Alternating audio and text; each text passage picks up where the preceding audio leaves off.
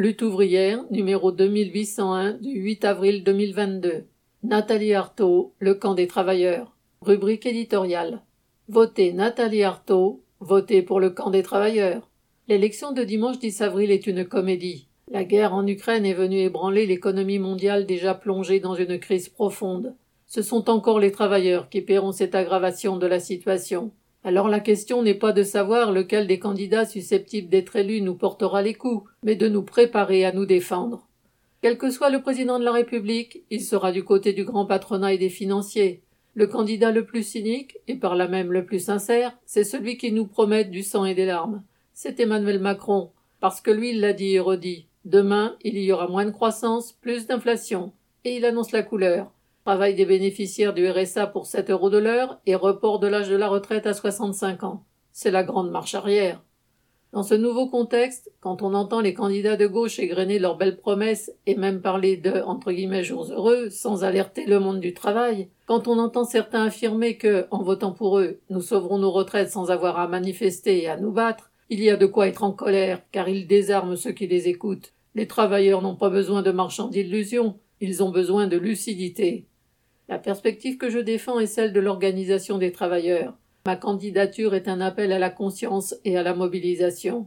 Je ne me présente pas pour dire qu'au pouvoir je ferai mieux que Macron, mais pour dire que les travailleurs peuvent se défendre eux-mêmes au travers de leur lutte collective.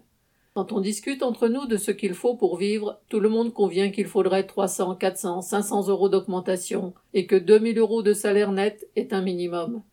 Et puis, face au retour de l'inflation, il faut remettre en avant une revendication forte du mouvement ouvrier, l'échelle mobile des salaires.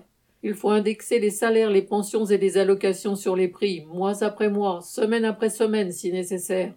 Le maintien de plusieurs millions de travailleurs en dehors de l'emploi est une aubaine pour les capitalistes.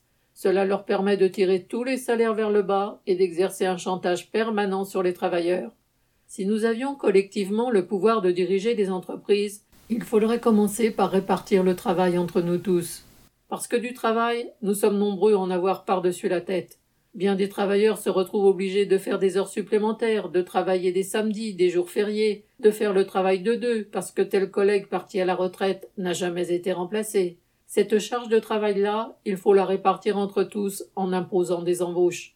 Si nous demandions au personnel des hôpitaux, des EHPAD, de l'éducation, des transports publics, d'établir une liste d'embauches dont ils auraient besoin, on arriverait à des centaines de milliers d'emplois utiles et indispensables à créer tout de suite.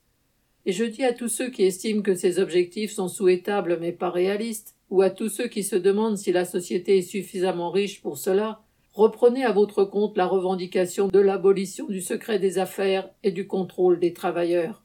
Lorsqu'on est conscient que la force des travailleurs ne se trouve pas dans les urnes, il faut faire un vote de combativité, un vote pour montrer son camp, sa politique, ses perspectives aux autres travailleurs.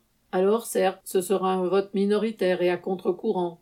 Mais à contre-courant de quoi? De l'individualisme, du culte de l'argent, du nationalisme, de la guerre, de cette société capitaliste? Eh bien oui, mille fois oui, parce que l'avenir de la société n'est pas de ce côté-là. Ces idées ne peuvent devenir fortes que lorsqu'elles seront portées par des millions de travailleurs. Mais il est vital de préparer l'avenir, en les défendant contre vents et marées, et en étant capable de les exprimer en toutes circonstances, y compris lors d'une élection comme celle-ci. Et ceux qui partagent ce point de vue mais s'apprêtent à s'abstenir ne devraient pas rester silencieux. En votant pour ma candidature, ils peuvent montrer qu'il y a des centaines de milliers de travailleurs qui pensent ainsi. Alors, le 10 avril prochain, faites entendre le camp des travailleurs. Bulletin d'entreprise du 4 avril 2022, Nathalie Artaud.